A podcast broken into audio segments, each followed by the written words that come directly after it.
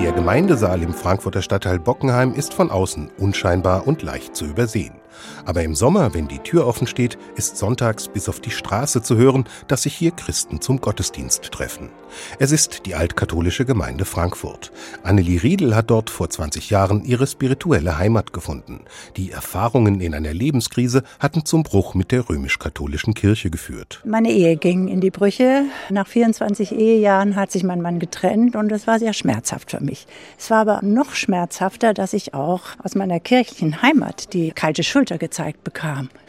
Ich bekam als Geschiedene die Kommunion nicht mehr. Der Pfarrer, der mich kannte, hat mich an der Kommunionbank stehen lassen. Ihr Weg führte zu den Altkatholiken. Deutschlandweit bekennen sich nur rund 15.000 Menschen zu dieser Konfession. Der Name führt in die Irre, denn Altkatholiken sind eine progressive Abspaltung des vatikantreuen Katholizismus. Den hat einst auch Christopher Weber gelehrt als Kaplan. Dann entschied er sich für ein Leben als Familienvater und wandte sich der altkatholischen Kirche zu. Viele Menschen sind so frustriert von den Erfahrungen in der römisch-katholischen Kirche, dass die Kirche ganz den Rücken kehren. Und das finde ich immer schade. Als Spätberufener ist Weber vor sechs Jahren hauptamtlicher Pfarrer geworden. Er betreut Gemeinden von Frankfurt bis Fulda.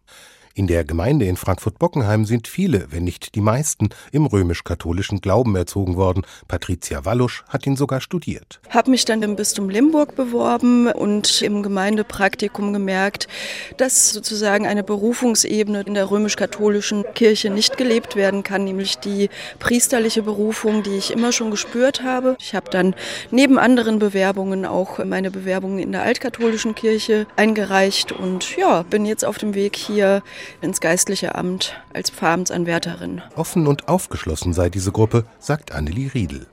Der Wechsel zur altkatholischen Kirche hat ihr ermöglicht, nach der Scheidung noch einmal vor den Altar zu ziehen, als ein neuer Mann in ihr Leben getreten war. Es ist ein großes Glück, dass man dort mit Gottes Segen noch mal einen Neuanfang machen kann.